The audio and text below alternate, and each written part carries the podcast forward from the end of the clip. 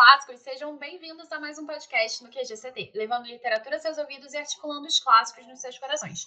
Esse podcast foi organizado junto da Jaque, do Estante da Jaquinha, para a nossa leitura coletiva Lendo Literatura Clássica. Meu nome é Camille Pezino. Eu sou a Jaque do Instagram literário Estante da Jaquinha. E também agradecer a José Olímpio por ter topado essa parceria. Embora tentássemos controlar o tempo para que o debate fosse curto, os participantes ficaram tão empolgados que passamos das 5 horas de conversa. É isso mesmo, a gente conversou por 5 horas. Assim, através do Google Meet, com todo mundo falando o que achou, o que gostou, o que não gostou. Comentamos principalmente sobre como funcionava e como funciona hoje o Nordeste, através da nossa leitura incrível de O 15 da Raquel de Queiroz. Para aproveitar, teremos a Mia do Instagram literário Mia Bucaholic com a gente hoje. Olá, pessoal. Eu me chamo Artemi, mas todo mundo me conhece como Mia. Eu tenho um Instagram literário, o arroba onde eu posto minhas resenhas, minhas leituras, onde eu interajo um pouco com relação à, à literatura. Sou formada em letras, trabalho como revisora de livros, futuramente pretendo trabalhar com crítica literária. Essa menina é muito prendada. Antes de dar a palavra para a Jack trazer aquele resumo maravilhoso que a gente já conhece, Vamos falar um pouquinho sobre a Raquel de Queiroz, uma autora que, desde nova, mostrou um talento incrível. Raquel nasceu em Fortaleza, no Ceará, terra da minha, inclusive, em 17 de novembro de 1910, sendo a primeira de seu nome, brincadeira, mas foi a primeiríssima mulher a entrar na Academia Brasileira de Letras e receber o Prêmio Camões. Entrada na Academia Brasileira que foi proibida desde sua fundação, informação conhecida graças ao famoso caso da Júlia Lopes de Almeida. Sua mãe era parente do José de Alencar, é o famoso escritor mesmo, e Raquel viveu boa parte da sua vida se mudando, como por exemplo, com 45 dias de vida, ela foi para Quixadá, voltando para Fortaleza só quando seu pai virou promotor em 1913. Só que não passou muito tempo lá por conta da grande e grave seca de 1915, que atingiu a região do Nordeste. E é tema-chave do livro que vamos debater hoje saindo do Nordeste e indo para o Rio de Janeiro em 1919, eles retornaram para casa, lugar que, em 1921, a Raquel se graduaria como professora. E sim, vocês fizeram as contas certas, porque ela tinha apenas 15 anos. E o seu lado prodígio não para aí, porque com apenas 20 foi quando ela lançou seu primeiro romance, o 15, contando parte da sua história e as dos demais cidadãos do Nordeste. Ela queria mostrar da melhor forma que podia o que todo mundo ali passou durante a grave seca. No entanto, vale destacar que antes de publicar o 15, Raquel, com seu pseudônimo Rita de Queiroz, já era jornalista, conseguindo essa vaga porque escreveu uma carta, que foi um sucesso, inclusive, para o jornal O Ceará, com o intuito de ironizar concursos de beleza. Eles gostaram tanto que a contrataram para organizar a página literária, bem como publicar o folhetim História de um Nome. Ao mesmo tempo, lecionava História como professora substituta da instituição que se graduou. Depois disso, a Raquel não parou de escrever, principalmente crônicas. Já datam as duas mil crônicas, pelo menos. Ela exerceu muita influência política no Nordeste para depois se casar com o poeta José Alto da Cruz de Oliveira e mudar-se para o Rio de Janeiro mais uma vez. A Raquel politicamente fez parte de um todo. Foi tanto humorista, sendo presa por três meses, quanto apoiou algum pouquinho o outro lado, né? Raquel, além de tudo isso que foi dito, também foi tradutora, membro do Conselho Estadual de Cultura do Ceará, participante da ONU como delegada do Brasil, membro da Academia Brasileira de Letras, ocupante da cadeira número 5.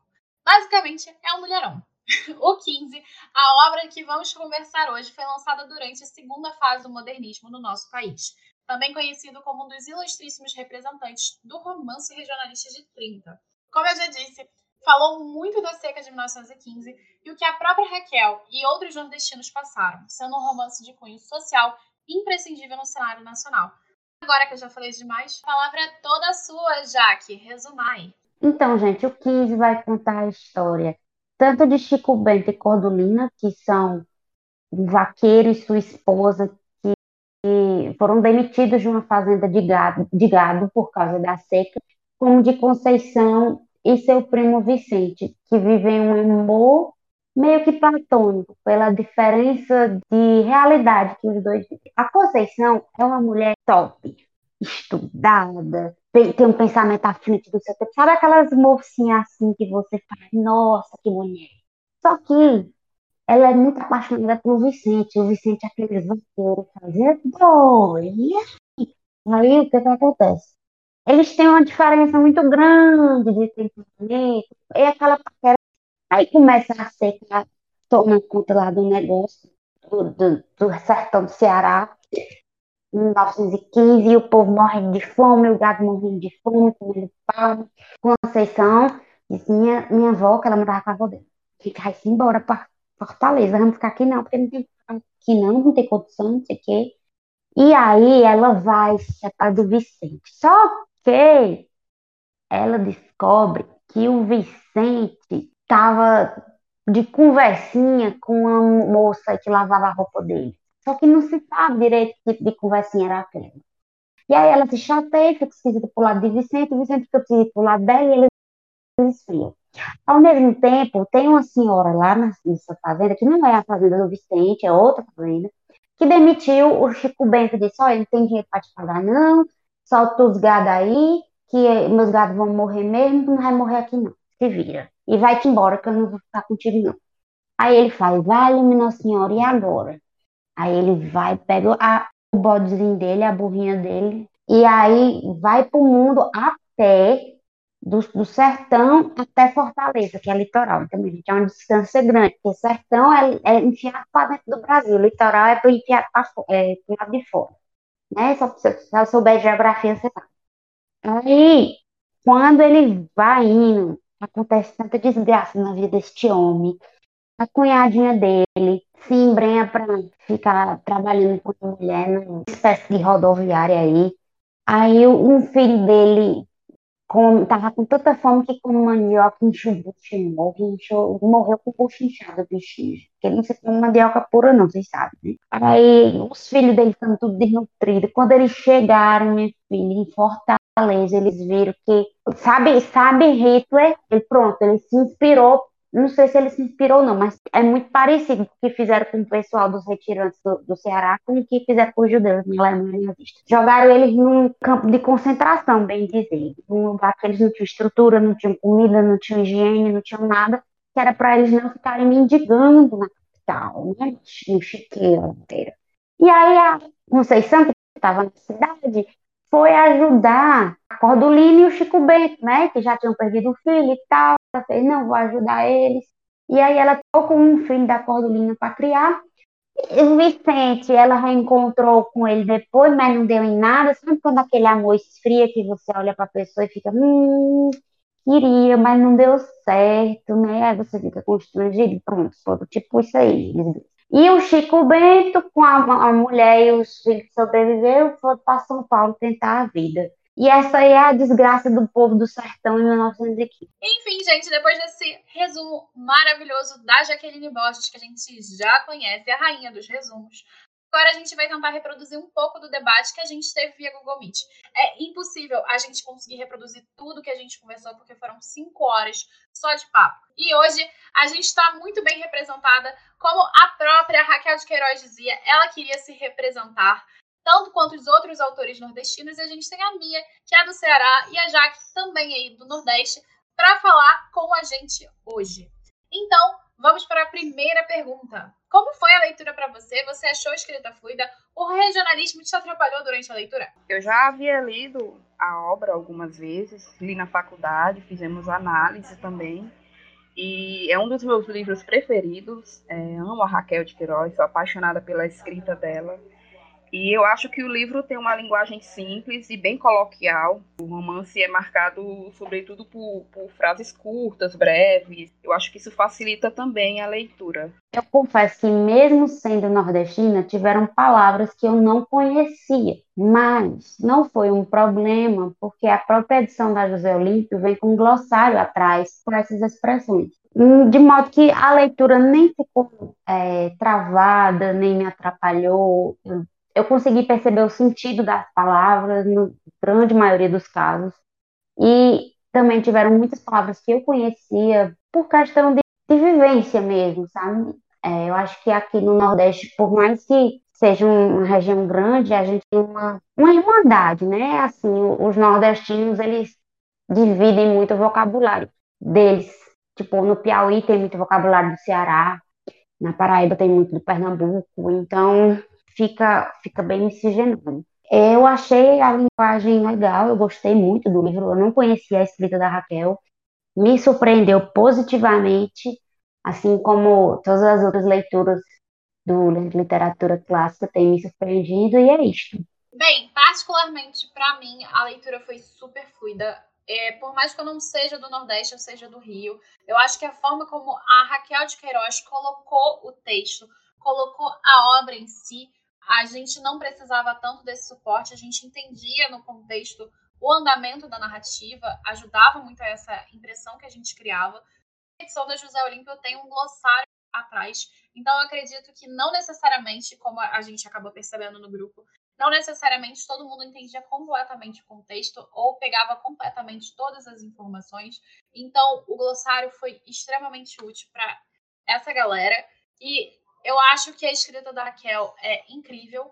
É, não é a primeira vez que eu leio a Raquel, eu já li muitas das crônicas dela.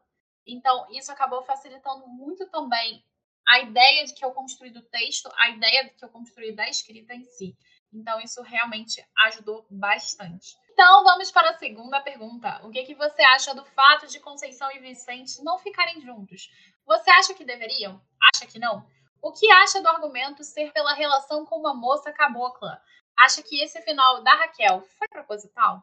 Bom, eu particularmente gostei da questão de eles não ficarem juntos, porque eu acho que eles não combinavam muito. O Vicente era completamente o oposto da Conceição. Eu acho que nesse caso, no caso deles, a teoria de que os opostos se atraem não funcionava muito bem. Quanto às desculpas delas, não sei, eu achei um tanto. Acho que ela estava querendo se sair, na verdade, né? Porque ela não iria abandonar a vida que ela construiu para ir morar com ele no sertão, e, e creio que ele também não iria morar na cidade, abandonar o que ele tinha no sertão, que ele era uma pessoa muito do sertão mesmo, dedicado ao gado dele, à fazenda. Porque todo mundo ali estava abrindo mão das coisas e ele persistindo em cuidar do gado, independente da, da seca e tudo que estava acontecendo. Então, eu acho que foi proposital, sim, na Raquel de Queiroz. O foco, creio que o foco não era o romance entre eles. Eu acredito que tenha sido um joguinho dela por conta disso, né? Ou para dar um tchan na obra, mas não creio que tenha sido um ponto alto da história, não. Eu concordo, mas concordo discordando, porque eu concordo que eles não deveriam acabar juntos, mas eu não acho que foi só para dar um tchan. Eu tive a percepção de que ela quis mesmo fazer esse teste, que você já tinha mostrado, e do povo nordestino sertanejo que, que tem a garra de, de continuar lutando pelo gado, e a, a mulher que estava tomando seu lugar na sociedade, que estava criando independência, uma feminista, porque a Conceição ela estuda o feminismo. Então, eu acredito que a Raquel ela fez esse contraponto justamente para mostrar a, a ideia de povos diferentes em um mesmo lugar. Eu gosto de que essa percepção dela cria um, um espectro social muito grande para o leitor analisar. E, e a gente tem um espectro social muito grande no Nordeste. Eu acredito que isso fez desde sempre. A gente tem a pessoa que passa fome e a gente tem a pessoa que come caviar. No Brasil inteiro, inclusive. Só no Nordeste, mas em uma situação de seca, a gente tem literalmente gente que está morrendo de fome, né? O sertanejo que morre de fome. Que não era o caso do Vicente, mas ele era um vaqueiro que lutava, ele não desistia, ele estava ali persistindo. A questão da cabocla, eu acredito que não, não foi uma desculpa. Eu, eu entendo que a Raquel quis passar também uma ideia de que a Conceição, que era estudada, né, e até, de certo modo, feminista, ela se punha ainda numa condição de superioridade intelectual, de superioridade, racial, porque aquela era uma reles cabocla que ela estava sendo trocada. Não era tipo uma pessoa da estirpe dela. E eu acho que isso pesou para ela também. Não foi uma mera questão de ser um, uma gaia. Eu concordo mais com a Jaque do que com a Mia. Justa... Assim, a Mia ela estudou mais aprofundadamente o 15 da Raquel, mas eu não acho que a Raquel colocou o romance simplesmente para colocar um romance. Não acho que o romance seja desimportante. Como a gente, por exemplo, vê em Doutor de Vago, em que o romance que o Boris Pasternak constrói do Doutor de Vago com as suas duas mulheres, ou melhor, três que a gente descobre no final, é uma analogia à própria relação construída com a Terra. Quando a gente vê a Conceição e o Vicente ali tendo aquela relação, aquele romance, eu sempre vejo muito a questão metafórica de como a Terra vai acontecendo, como a Terra antes era frutífera e aos poucos ela foi secando. Como se esse relacionamento fosse uma metáfora própria e pura da própria construção do clima em relação ao ambiente. É como se a Terra e o clima eles se casassem no início e depois eles foram percebendo que não estava dando certo. Existia uma oposição ali, melhor, uma construção ali em que o clima e, e, e o que a Terra precisava não era aquele clima, sabe? Da mesma forma que o que a Conceição e o que o Vicente precisam não é um ou outro. Então eu acho que tem muito essa analogia e é por isso justamente que eles não ficam juntos. E também acaba entrando naquela coisa do modernismo, da segunda fase do modernismo, realismo, que também a gente vai construindo aqui, que é a proposta e a ideia da gente fincar no que, que acontece na vida real. E a gente vê que os dois não ficam juntos, justamente como a Mia falou, os opostos se atraem aqui não funciona, é justamente por isso, porque eles realmente são muito opostos. Ela estava lendo literatura feminista, ela estava tentando se engajar dentro de uma esfera intelectual que o Vicente rechaçava. E ele rechaçava por causa de todo o trauma que ele sofreu, dessa pedância que acontecia também na academia, na, nessas relações de construção de saber. Existe isso na Conceição. No momento em que ela sabe que ele tem um relacionamento com uma cabocla. Só que ela é, ao mesmo tempo, essa personagem complexa, porque ela, ainda que julgue a cabocla, ela tá ajudando outras pessoas ao mesmo tempo ali. Ela tá se doando pelo próximo. Ela tá ficando com o, o afilhado dela no lugar dos pais que não tinham condições, que iam se arriscar, que já perderam um filho. Então, assim, a gente tem uma construção na Conceição muito ambígua, e é uma, mas é uma construção de poder, como a Jaque comentou. Então, eu acho que é um final proposital, eu acho que o argumento em relação à cabocla é para mostrar também que a Jaque falou, essa dominância, esse poder, mas ao mesmo tempo não só para demonstrar o que a Conceição sentia, mas o que toda uma elite sentia. Tanto é que a gente tem uma divisão aqui tripartida. Dois são da elite e um não é. E a gente vai acompanhando essa, melhor, essa visão bipartida em que é o relacionamento do Vicente com a Conceição. Por isso que eu falo tripartida, por causa do Vicente de um lado, a Conceição do outro. Eles são tão opostos que parece que a narrativa se quebra. Ela se une para se quebrar no final. Como, por exemplo, racha o chão quando ele está muito seco.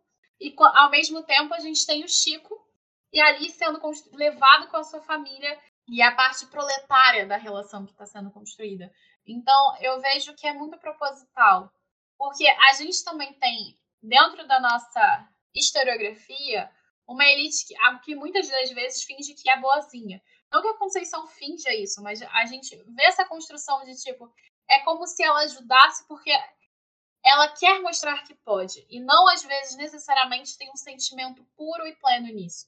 Tanto é que a gente vê que quando ela adota o afilhado, ela quer ficar com o afilhado para ela e pronto. Mas isso é uma discussão que a gente vai ter depois. Eu queria só ratificar uma coisa. Quando a gente fez a análise da obra na, na faculdade, a gente não puxou muito para esse lado do romance entre a Conceição e o Vicente. A gente focou mais na questão da seca justamente pela questão de ser um dos romances regionais e focado na seca mesmo, como muitos outros naquela época. Então, foi algo que a gente não, não debateu na, na faculdade, o romance entre eles. Mas você acha que tem alguma relação ou você acha que não tem relação nenhuma? Não, faz sentido o que vocês falaram, sim, faz todo sentido. Eu que realmente sou totalmente desfocada mas se eu for partir por esse pressuposto, eu acho que a Conceição era um pouquinho preconceituosa. Acho que a gente até comentou sobre isso no debate algumas vezes, né? É, o preconceito com relação a Cabo Localá, porque ela estava num nível bem, enfim. Mas isso é muito comum, essa questão do preconceito, porque não só hoje, hoje menos eu acho, não sei, mas antigamente também, a gente tinha a ideia de que o senhor branco, né, fazendeiro, o dono do gado, era um ser humano intelectualmente, economicamente, socialmente, politicamente superior em todos os aspectos ao caboclo, né? Então, o preconceito da Conceição é uma construção social do Nordeste. Eu falo do Nordeste porque eu, é o que eu vivo, que é o que eu vejo. Provavelmente tem Brasil lá fora, sim, mas eu vejo isso no Nordeste. Exatamente, perdura até hoje, né, já que essa questão do senhor branco com, com o caboclo lá. Sim. Eu acho que isso não é só do Nordeste, eu acho que isso é geral, porque se a gente for na nossa relação histórico-social, a gente vai ver como durante o período escravocrata a gente teve uma relação de poder muito, muito desigual. Inclusive, eu estudei durante a graduação e até durante o período do mestrado, a parte do meu mestrado, essa relação de poder até mesmo no discurso, na palavra, sabe? Na lexicografia do português brasileiro. A gente vai encontrar várias palavras de origem africana que elas foram minimizadas e pejorativizadas no português brasileiro. Então, eu acredito que essa forma de dominação ela foi tão forte, tão intrínseca, que até hoje a gente não percebe. E até hoje a gente tem um racismo estrutural, né? Então, faz todo sentido. A nossa terceira pergunta foi: Dona Maroca simplesmente abre as portas e deixa o gado morrer, fazendo Chico Bento não ter escolha. O que, que você acha da atitude da Dona Maroca em relação ao gado? E em relação aos trabalhadores, você acha que isso poderia ser evitado? quando a gente leva para o lado pensando no, no, Chico, a gente fica com dó dele por conta da família. Eu acredito que no livro ele foi quem mais sofreu. É, acredito que poderia ser evitado de uma certa forma, ela poderia ter levado um pouco mais adiante, ou então deixar ele tocando um pouco mais, né? Mas nós falamos muito no debate a questão do, do produtor, do, do, do empresário, do, fazendeiro, pensar muito no dinheiro, né? Então ela achava que se mantivesse, ia perder muito mais. A gente entende, tenta entender os dois lados. Lógico que a gente vai pensar que é algo ruim da parte dela, que ela foi um pouco crua com, com eles, mas em certo ponto eu consigo compreendê-la também se eu levar para o lado de como pensavam os produtores e fazendeiros da época. Né? Eles tinham uma visão completamente diferente. É, eu concordo com a Mia é, na questão de tudo que ela falou. É, ela podia ter achado outras saídas? Podia. Mas isso talvez demandasse um dinheiro, um risco que ela não estava disposta a gastar e, ou, ou a correr. Então, de certo modo, eu entendo ela abrir a porteira do gado. Agora, o que eu não entendo é que o cara era caseiro dela. Por que ela não deixou o cara na casa? Aí ela podia dizer, se tu quiser ficar aí, tu fica aí, eu não vou te expulsar, mas tu, arruma outro emprego por aqui, não sei. Talvez ele fosse embora do mesmo jeito, talvez ele fosse embora do mesmo jeito, ele não ia ter como sobreviver. Quer eu acho que ela foi muito incisiva em botar ele para fora. Acho que ela também não estava disposta, que não era economicamente viável para ela, compreende. É uma visão capitalista, mas a gente vive num mundo capitalista, num país capitalista, somos todos capitalistas. Uma pena desgraçada do Chico, mas infelizmente o sistema é assim e não adianta querer mudar, porque não vai mudar. Infelizmente ou felizmente também, né? porque tem as coisas boas do capitalismo também, não ser hipócritas. Mas isso é uma divagação muito profunda para a gente fazer nesse podcast. Então é isso, eu acho que ela foi precipitada não na questão de, de da opção dela do que fazer com o gado dela, é, não levando em conta direitos dos animais, mas se for levar em conta direitos dos animais, eles iam morrer todo jeito, porque ia virar gado de corte. Mas a questão de tirar o cara da casa, para mim, foi, foi pesado. Apesar de eu entender um pouco. Eu, particularmente, entendo a perspectiva de vocês duas, porém, como pensando como capitalista, eu acho ela muito burra. Tá? A dona Maroca realmente não parou para raciocinar que ela poderia ter tirado o, o couro do gado, poderia ter refeito, poderia ter feito várias coisas com aquele material, mesmo aquela carne seca, sabe? Ela poderia ter dado um jeito de, inclusive, ganhar, ter algum benefício para ela. Principalmente na situação no que aconteceu. Nem se ela desse todo o gado para ele, sabe? Eu acho que ela podia ter tentado vender, podia ter tentado outras coisas, além de simplesmente soltar, sabe? Como capitalista, eu não entendo. Eu acho que ela realmente foi muito precipitada nesse aspecto. Em relação à construção, patrão e empregado, ali a gente vai ver a construção perfeita de como era o cenário, porque basicamente ela não se importa com ele, como a grande dondoca, digamos assim, por isso que o nome dela, inclusive, Dona Maroca. Gente, desculpa, mas como eu falei no debate, eu só, lembro do, eu só consigo lembrar do Buzz Lightyear. Então, assim, a gente tem aqui ó, a Dona Maroca sendo extremamente precipitada, mas eu acho mas, que... Mas a Dona Maroca do Buzz é legal. Sim, mas eu acho que a precipitação dela também está voltado ao fato dela ser uma mulher. Eu acho que a ideia ali é que ela não queria errar porque todo mundo ia julgar ela por ser mulher, que ela simplesmente abriu de mão sobre aquilo que ela mesma tinha. Então eu acho que essa construção que a Raquel de Queiroz faz aqui é para mostrar que ela, como uma mulher, numa posição de mulher, talvez ela não soubesse manejar o negócio porque não era parte da vida feminina. É como se naquela época fosse dividido em dois polos. O que era pertencente ao universo do masculino o que era pertencente ao universo feminino.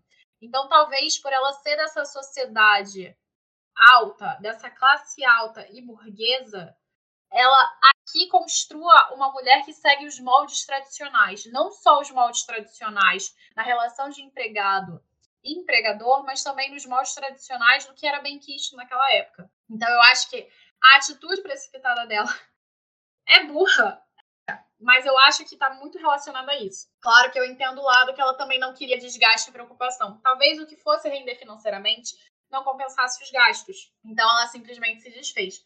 Como eu não sei como funciona essa parte do gado e tudo mais, na minha cabeça realmente não faz muito sentido. Mas pensando em tudo que a gente hoje faz do gado e naquela época se fazia a partir do gado, gente, vocês já viram o preço da carne? Tô brincando, mas isso aí a carne podia estar doente e tal, mas eu tava pensando em couro, entre outras coisas. Então, assim, eu acho que a precipitação dela foi extremamente problemática. A relação entre patrão e empregado, eu acho que foi proposital da Raquel de Queiroz para mostrar como eram as relações naquela época, então faz todo sentido. E se isso poderia ser evitado, eu acho que a gente vê como o Vicente lida com a situação. Só que o Vicente tinha vontade de lidar com a situação, coisa que a gente não percebe na Dona Maroca no decorrer da narrativa. A gente conhece pouco dela também. Então, assim, a gente também acaba falando um pouco sem saber muito do lado da personagem. Essa foi uma pergunta que no debate rendeu bastante tempo. Será que ela é, é burra ou será que não?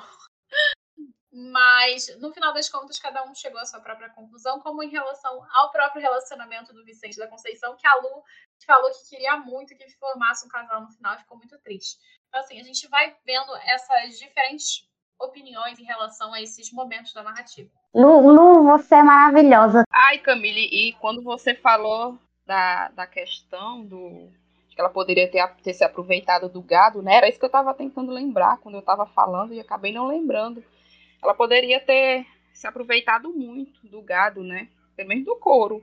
Vale muito. Não só a parte da carne, por exemplo, se a carne tivesse apodrecida com o gado doente, beleza. Mas você podia aproveitar o couro, sabe? Ao invés de simplesmente jogar os animais na rua. Então, assim, é, como empreendedora, pensando eu, se eu fosse uma empreendedora, assim, eu acho que a atitude dela foi muito precipitada. Eu não teria feito isso. Até porque eu gastei ração, né? Gastei tempo cuidando do gado. Então, eu acho que foi um péssimo investimento da parte dela. Fazenda para couro, que, que faz, que mexa com couro, você já tem que ter algum tipo de preparo, de, de treinamento, de, de coisas assim do tipo. Não é todo mundo que vai saber tirar um couro. Mas mesmo assim, Jaque, eu acho que ela poderia simplesmente procurar alguém que saiba fazer isso e investido, sabe? Ao invés de simplesmente soltar a porteira. Mesmo se a gente considerar que você tem que ter um cuidado específico do trato do couro, que muito provavelmente realmente tem, mas isso não necessariamente era uma verdade em 1915, porque hoje a gente tem essa proposta de especialização, tanto dentro da academia quanto nas questões de manufaturas, eu acho que mesmo assim ela poderia ter feito alguma coisa, sabe? Eu acho que dava. Perda de investimento, para mim é perda de investimento que ela faz. Eu acho que como capitalista ela errou. Se eu fosse Roberto Justus, eu mandava ela ser demitida. Pois é, e quanto a, é com relação a, a, acho que você fez um, não foi bem uma comparação, que o Vicente ficou lá, né, cuidando do gado e, e, e tal. Acho que a questão é que ele estava ali o tempo todo cuidando do gado, ele estava o tempo todo na fazenda e ela só pagava para cuidarem, né? Então acho que esse é o grande diferencial entre eles dois. Ela não estava nem aí, visava o lucro. existe esse afastamento pessoal dela que não tem com o Vicente. Por isso que eu, que eu vejo muito nessa questão da esfera do feminino e do masculino na construção do período histórico, e a gente entra em 1915, porque é muito aquela ideia de, tipo, ela é simplesmente uma burguesa que herdou aquelas terras e não sabe lidar com aquilo, por isso que ela abre a porteira. Eu não vejo ela como uma empreendedora, eu não vejo ela como uma capitalista. Eu vejo ela como simplesmente uma mulher que não queria ter trabalho. Até porque não era da alçada feminina dela, sabe? É exatamente isso. Bem penso assim, é exatamente isso. Faz sentido. A questão 4 foi: Conceição pede para ficar com Duquinha ao ver a situação de Chico. O que, que você acha dessa atitude? Tanto de Conceição como madrinha não querer devolver a criança, como a da mãe e do pai que deixam a criança para trás. Com relação aos pais que, que deixaram a criança para trás, eu acredito que eles fizeram isso pensando um pouco no, no, no filho, né? Situação que eles estavam passando, não foi fácil, toda a caminhada deles não foi nada fácil. E com relação à Conceição, aquele desejo que ela, que ela tinha de ser mãe, ela acho que ela casou uma com a outra, desejo de ser mãe, se apegou à criança. É o que ela tenha sido um pouco, não sei, posso chamar isso de egoísmo. Ela teve uma boa atitude em querer ficar com a criança, mas ela também pensou muito nela, né? Na questão de querer ter um filho. Tipo aquela que nós poderíamos chamar de produção independente hoje em dia, né? Eu acho que é basicamente isso. Eu compreendi completamente os pais, porque naquela época era muito difícil e acontecia muito de eles, de eles darem as crianças para outras pessoas cuidarem, justamente por conta da, da seca, da fome, de toda a dificuldade, e não é nada fácil. Não era nada fácil naquela época. Eu concordo com o que a Mia falou, que ao mesmo tempo que a mãe de Duquinha entrega a Duquinha para Conceição, para ela cuidar, a gente tem a figura de uma outra mãe que entrega um filho para outra mulher, para que essa outra mulher peça esmola com o menino nos braços. Então, enquanto a Cordolina dá o filho para um bem a outra mãe dá um filho para um fim comercial. Então, esse paralelo mostra muito bem as intenções para que não reste dúvida do que a Cordolina fez, do amor de mãe de Cordolina para o filho dela, que ela entregou ele doente, ele prestes assim a morrer mesmo, porque as crianças estavam morrendo, para uma família que tinha condição de criá-lo e que ela sabia que ia criá-lo com amor, que era o caso da Conceição. A Conceição não quis entregar o menino, mas confesso eu que ela pode ter sido egoísta, pode ter sido egoísta, mas acredito que ela fez o melhor que ela podia, porque deu ao menino a vida de um filho, porque foi-se dito que ela ia botar o menino para dormir no quarto dos empregados, ela não quis, ela cuidava do menino, estava sempre com o menino, então ela criou uma afeição, um apego muito grande. E é muito difícil você julgar uma situação assim, porque se você tira uma criança de uma situação ruim, você cuida daquela criança em momentos de feira de vida ou morte. E ela já queria ter uma criança. E ela não se via como esposa do cara que ela gostava. Então foi a oportunidade que ela teve. Ela juntou o útil ao agradável.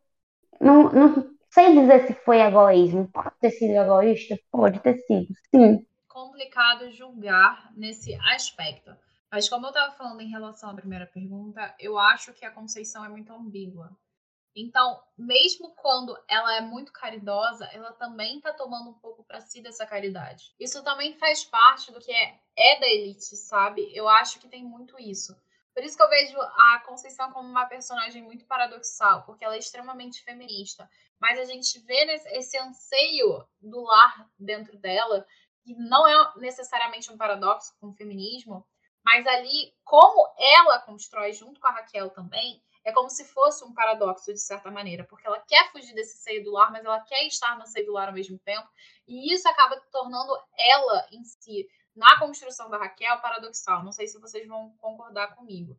Mas, assim, o que eu vejo é que a mãe do Duquinha, ela realmente abre mão, porque ela acabou, ela já perdeu um filho morto, ela perdeu outro filho pro cangaço, e aí vai ter uma sucessão de perdas. Então é muito melhor uma perda onde ela sabe que a criança está bem do que uma perda onde ela não faz ideia de onde a criança esteja. Eu acho que essa construção elaborada aqui pela Raquel, principalmente a que a Jaque levantou, que foi uma coisa que a gente levantou durante o debate, é uma construção muito, muito incrível, porque a própria Raquel de Queiroz, ao fazer essa construção dupla, em que uma mãe ela dá o filho para o melhor do filho e uma mãe que deixa o filho morrer para o pior, ou seja, para a questão da comercialização, e a gente tem esse trato social aqui, não só num patamar de hierarquia de classes sociais, mas um patamar de equidade, e dessa comparação, a gente vai encontrar ali uma mãe que dá seu filho para pedir esmola e uma mãe que dá seu filho para ter uma vida melhor. A gente tem esse paralelo que a Raquel constrói para mostrar a diferença de valorização ali entre essas mães, a diferença de percepção e a diferença de dor da perda de cada uma das crianças.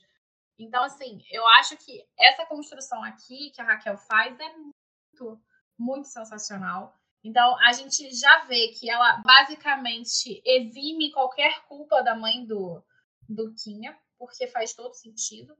Tanto da mãe do Duquinha quanto do próprio Chico, até porque eles iam se arriscar para ir para o Rio de Janeiro.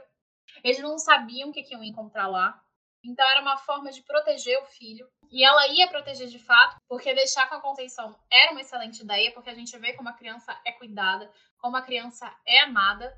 Então, assim, eu acho que tanto a Conceição aqui, como aquela que vai substituir a mãe, que a madrinha seria a segunda mãe, quanto a própria mãe e o pai, eles são abdicados na narrativa. Eles, eles são eximados de qualquer culpa ou qualquer problema que a gente consiga encontrar na nossa construção social, porque é isso, é a tentativa da fuga, é a tentativa de dar o melhor para a próxima geração daquilo que dá para fazer.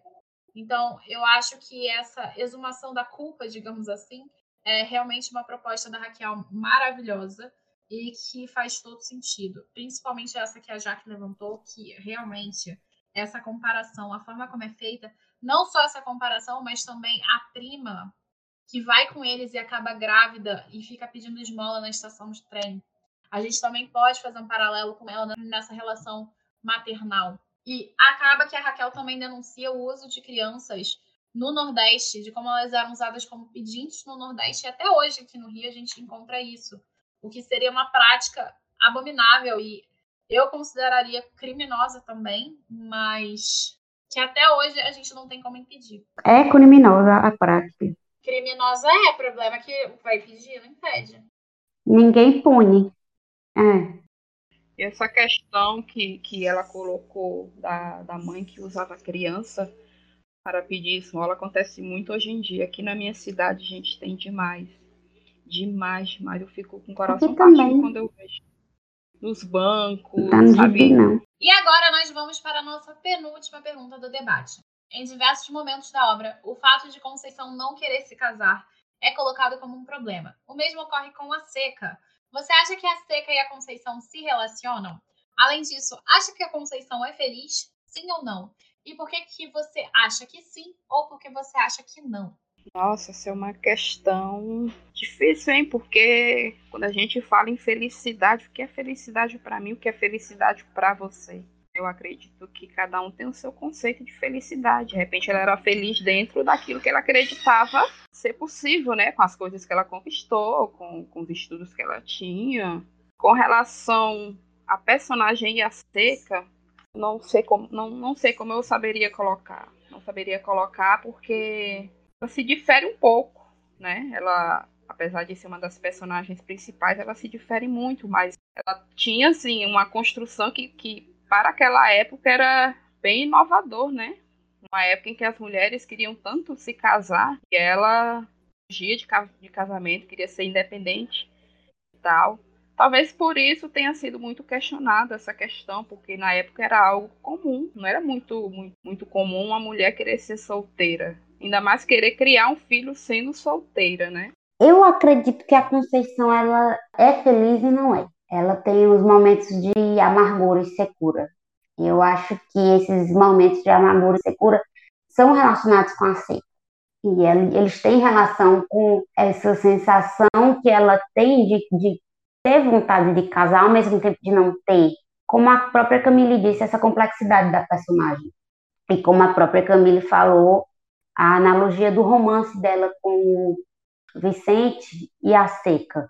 Então, ela está relacionada com a seca nesse aspecto, ao meu ver, porque ela, ao mesmo tempo que ela teve um momento de amargura, de secura, de dúvidas, de viver num campo de concentração por opção, para ajudar o povo. Ela ia lá todos os dias e tal. Teve o, o momento de felicidade dela, porque ela seguiu o que ela queria e ela conseguiu criar um filho. E a partir do momento que ela pega o Duquinha, algum pouco tempo depois, chove, fica tudo verde logo. No Nordeste a gente tem a caatinga. Caatinga, você jogar um pingo d'água, ela fica verde que parece que choveu um mês. Ela seca, mas ela revigora. E ela é um misto de sentimentos. Eu acho que como qualquer ser humano, principalmente qualquer mulher. Ela não é plenamente feliz, mas ela não é triste. Concordo muito com a Jaque, concordo também com a Mia. Eu acho que é isso. Eu acho que ela é essa personagem complexa. E é justamente porque ela é uma personagem extremamente complexa que a narrativa eu acho que é muito análoga a ela. Vou voltar ao Doutor de Vago. Como eu poderia na outra ter voltado, por exemplo, a Dona Flor e seus dois maridos, nessa relação de construção de pegar uma criança que a gente usou no debate, que foi uma das leituras que a gente fez no ano passado, no Meio da Literatura Clássica, e a gente tem podcast por aqui no QGCT, que é Dona Flor e seus dois maridos, do Jorge Amado. A gente também teve, construiu essa relação na pergunta anterior, e agora eu estou construindo aqui com vocês em relação a Doutor de Vago, que foi uma obra que eu li. A Jaque também leu, para o Presos com Classe, aqui a gente já tem aqui no QGCT. Mas, assim, o que eu vejo muito é, dessa construção análoga a Doutor de Vago é isso. É como se, ao invés da Conceição ser só uma personagem nesse cenário, ela é como o Doutor de Vago. Ela tá inserida no cenário para ser análoga na construção e nas relações que ela vai fazendo. Então, sobre a felicidade da Conceição, todo mundo é feliz e triste ao mesmo tempo, porque a gente só reconhece a felicidade quando a gente sente tristeza é exatamente esse pico, essa mudança de perspectiva que a gente cria na nossa vida, que a gente vai percebendo as diferentes sensações que a gente tem. Então a gente só reconhece a felicidade quando a gente tem a tristeza. Só que às vezes a tristeza perdura mais tempo do que deveria. Então assim, aqui a gente tem essa construção de a Conceição ter seus momentos de felicidade, mas ainda ter aquele amargor, porque por mais que ela e o Vicente. E aí eu lembro que no momento do debate a gente acabou mudando um pouquinho de lado em relação ao Vicente e a Conceição, pelo menos algumas pessoas, que por mais que ela tenha o Duquinha, ela ainda queria o Vicente, ela queria construir aquela relação com aquela pessoa que ela continuava amando. Eu acho que mesmo no final da narrativa, e o final é muito agridoce, porque ela queria ficar com o Vicente, mas ela nunca ia ser plena com o Vicente. E a gente percebe isso pela construção feminista que ela tem. Tanto é que uma das perguntas que eu fiz, eu acho que foi uma das coisas que também demoraram bastante, porque era dúvida minha pessoal, é que será que ela fica onde mora a, avó ou ela volta para a cidade? Ela fica lá no sertão ou ela volta para a cidade? E aí comentaram que parecia que era uma, como era uma festa final de ano, já que também complementou isso, que ela foi para lá visitar e voltaria para o centro né? Então, esse afastamento sempre se daria, mas eu acho que na narrativa dá esse amargor pela Conceição também. Porque ela não é plena no final da narrativa. Isso não quer dizer que ela não seja feliz. Porque por mais que ela tenha conquistado o seu lado feminista, ela era fora da caixinha daquele período histórico de 1915, justamente porque ela não queria se encaixar naqueles moldes tradicionais. Só que hoje a gente tem uma liberdade maior de não se encaixar no molde tradicional e ainda assim ter uma vida conjugal, coisa que não fazia sentido naquele período, eu acho. Então, ele, o Vicente teria que ser muito para frente para aceitar a Conceição como era. E é uma coisa que a gente percebe que não é, não funciona assim. Então, eu acho que tem totalmente a ver, já venho falando isso desde a primeira pergunta. E a felicidade é aquela inconstância, né? Então, eu acho que sim e não ao mesmo tempo. Alguém falou no grupo que felicidade é um estado de espírito, né?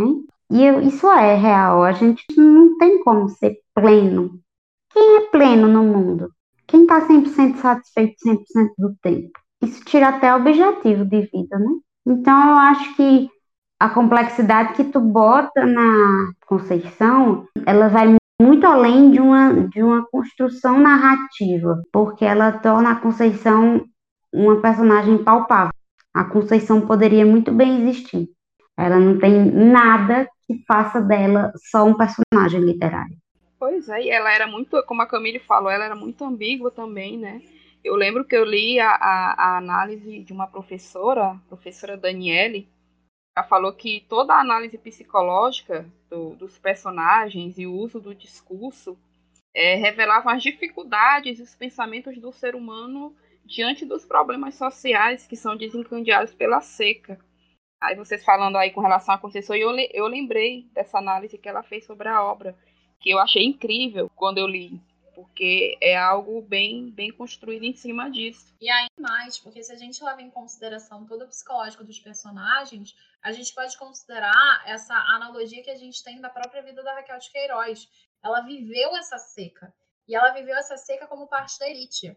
E o que eu acho interessante é que dois terços dessa narrativa, se a gente considerar a história do Vicente e da Conceição separadas, fala muito sobre a elite e menos sobre quem é fora dessa elite, sabe, de uma classe mais baixa. Mas mesmo assim, ela consegue fazer uma representação que, pelo menos ao meu ver, que eu sendo classe baixa, que ao meu ver parece muito satisfatória, sabe? É, eu acho que seriam os problemas que aquela população realmente enfrentou. E isso faz parte da construção que a Raquel se propôs, sabe? Eu acho que faz parte daquilo que era da época, desse romance regionalista da década de 30, porque a ideia ali era escrever o que eles sentiam que eram, sabe? Que eles se identificavam mesmo. Era aquilo de bater no peito e dizer: sou isso, não sou o que alguém pensou que eu fosse. Então, eu acho que a Raquel consegue fazer de uma forma brilhante e mostrar o que, que era aquela população. Não só ela como elite, claro, porque a Raquel era elite intelectual, como quem não era elite. Eu acho que a Raquel, nossa senhora. Questão número 6 e última. O que, que você acha do êxodo feito por Chico Bento e a família no final? Acha que foi a melhor solução para eles, considerando como muitos nordestinos vivem e são tratados nas grandes metrópoles? Como eu falei no, no debate, foi palco de, de, de muitos filmes, de muitos documentários, artigos. Tem até um artigo na ONU sobre, sobre isso. E é algo bem marcante da, da, da região Nordeste. Porque muitos livros da época retrat, retratavam isso. E eu, particularmente, na, na faculdade, eu era fissurada em ler livros com essa temática relacionada ao êxodo rural. Então, o que a família do Chico passou foi algo que muitos nordestinos passaram. É por isso que os nordestinos estão aí espalhados pelo Brasilzão afora, porque eles tinham de buscar um meio de, de sobreviver. E, na, e naquela época eles acreditavam que São Paulo, Rio de Janeiro, eram os lugares onde tinham empregos, onde eles poderiam ter uma vida melhor, né? É, eu concordo com a Mia. Eu, eu, eu acho que não tinham o que fazer, eles pensaram até que poderiam ir para o norte, mas também não era uma boa opção na, na época. Então, eles tinham que ter tomado essa decisão para não morrer. É, a gente não sabe, né, se deu certo ou não. E a gente fica curioso para saber. Será que o Chico acendeu? Será que o Chico não acendeu? Será que ele voltou? Será que ele não voltou? Né? E isso me deixa muito curioso coisas que a gente nunca vai saber. Eu gostei da Raquel ter mostrado isso, porque é uma realidade, como a Mia disse, isso foi muito explorado, tanto em literatura como na academia e tal, e o êxodo foi uma realidade, e ele até hoje traz consequências, né? Porque até hoje a gente tem sim um preconceito no sul, sudeste, com os nordestinos que foram para lá por causa da fome e da seca. Então, até hoje, o Nordeste é conhecido como o lugar da fome e da seca. Mas não, tem, não tinha opção, eles tinham que ir, eles não iam morrer de fome, né? Para mim, eu acho que essa é a pergunta mais difícil de responder, porque eu acho que é muito local de fala, sabe? Porque, assim, o que eu acho de uma pessoa passando fome, querendo se mudar, assim, cara, só se muda, sabe? E eu acho que ninguém tem que julgar. E a gente vê hoje a situação dos refugiados. É, se a gente for fazer uma comparação, é muito plausível fazer essa comparação no período da seca que teve esse êxodo, como acontece, por exemplo, com, com o pessoal que é refugiado, sabe? Eu acho que você tem que fazer isso mesmo, sabe? Não tá bom para você sair. Então, assim, vai, procura novas oportunidades, novos lugares. Então, assim, eu acho muito plausível você fazer isso. E eu não sei dizer se era a melhor solução, mas eu acho que era a solução mais prática a se fazer no momento, mesmo com a situação e o que acontece hoje em dia. Mas eu realmente não sei, porque eu nunca passei por isso. Eu, eu sou carioca, então assim, eu sou aqui do Rio, diferente das meninas que são do Nordeste. Então eu realmente não tenho muitos comentários a tecer sobre, porque, como diria a incrível Glória, não sei opinar, de fato. Durante o debate, a gente veio várias impressões, principalmente da Cláudia. A Cláudia também é do Nordeste, da mesma cidade da Jaque. Então, assim, foi muito interessante essa experiência para mim, como carioca, ouvir tantos nordestinos falando suas perspectivas a respeito disso. Eu acho que o tratamento, inclusive, eu peço desculpa por vários sudestinos, né? Porque, assim, o tratamento é bizarro mesmo. Eu vejo isso. Eu vejo os comentários pejorativos na rua. Observo como as pessoas se tratam. E, cara, não faz muito sentido, porque a gente vive num país miscigenado até a tampa, sabe? Não, não tem como você tentar criticar uma pessoa de um outro lugar do país, sendo que, assim, todo mundo é miscigenado e é isso, sabe? Só posso pedir desculpas pelos cariocas, né? Pelos, pelo pessoal do Sudeste, e é isso. Não é meu local de fala nesse momento, então não sei opinar. Eu quero, quero acrescentar, porque o nordestino é gente boa demais, não é porque eu sou nordestina, não, mas a gente é gente boa. Pensa uma galera sangue bom. Concordo plenamente. Nordestino é sangue bom. Nós acolhemos todo mundo, mesmo que algumas pessoas nos tenham como peste, né? Tem gente que chama a gente de peste. Nós empestamos o Brasil. E como a Jaque falou, as consequências do êxodo rural prevalecem até hoje. Tem muito nordestino aí pelo sul querendo voltar para sua terra e não tem como, não tem condições. E isso mostra como também não foi tão positivo assim esse êxodo para algumas pessoas, sabe? Porque quer desesperadamente voltar para casa. Tem até aquele quadro do Gugu de volta para casa, era do Gugu, não era? Era. Então, assim, eu acho que isso mostra como o Nordeste faz falta, sabe? E dizem que o Nordeste é lindo, eu ainda não fui pessoalmente, mas eu vou, porque a Jaqueline me intimou a morar lá, então assim. Vai. Um dia eu vou. Deixa eu passar no concurso, minha irmã, eu te trago. Pelo menos uma semana tu passa aqui. Gosto. Amo, quero. Conhecer as praias do Nordeste. Camila, eu vou te levar pra Coqueirinho. É lindo. Então, ó, tá confirmado, né? Vocês vão me levar para passear. Eu vou te trazer pra canoa quebrada, que é mais light. É o auge. Mas coqueirinho é tranquilo. Coqueirinho, a água é tão azulzinha, meu filho. Parece que armaria. É lindo. Antes de mais nada, eu quero muito agradecer à editora José Olímpio por ter cedido os exemplares, tanto para mim quanto para Jaque, quanto para o sorteio. É muito importante para gente ter esse incentivo das editoras e poder falar sobre essas obras e divulgar as nossas opiniões e impressões para o público geral. Muito obrigada. Então, é, eu agradeço muito é, o convite, Camille é, e Jaque. Foi um prazer muito grande é, participar da leitura com vocês, participar do debate. O debate foi muito, foi muito bom, foi muito é, enriquecedor também. A gente adquire mais conhecimento, porque conhecimento nunca é demais. Então, eu sou muito grata a vocês. E a editora também, eu comprei o livro. Está aqui lindo e maravilhoso na minha estante e só tenho a agradecer. Eu agradeço também a José Olímpio, porque tanto 15 quanto o Sol é para Todos foram livros que eu favoritei esse ano.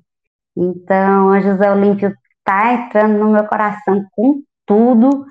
E eu quero agradecer também a você, Mia, e a toda a galerinha lá do grupo do Lendo Literatura Clássica, porque esse projeto ele tem me dado muitos presentes. Eu estou muito emotiva, gente. Ai, socorro! Ele tem me dado muito presentes, muitos presentes e eu conheci muita gente legal, eu aprendi muito.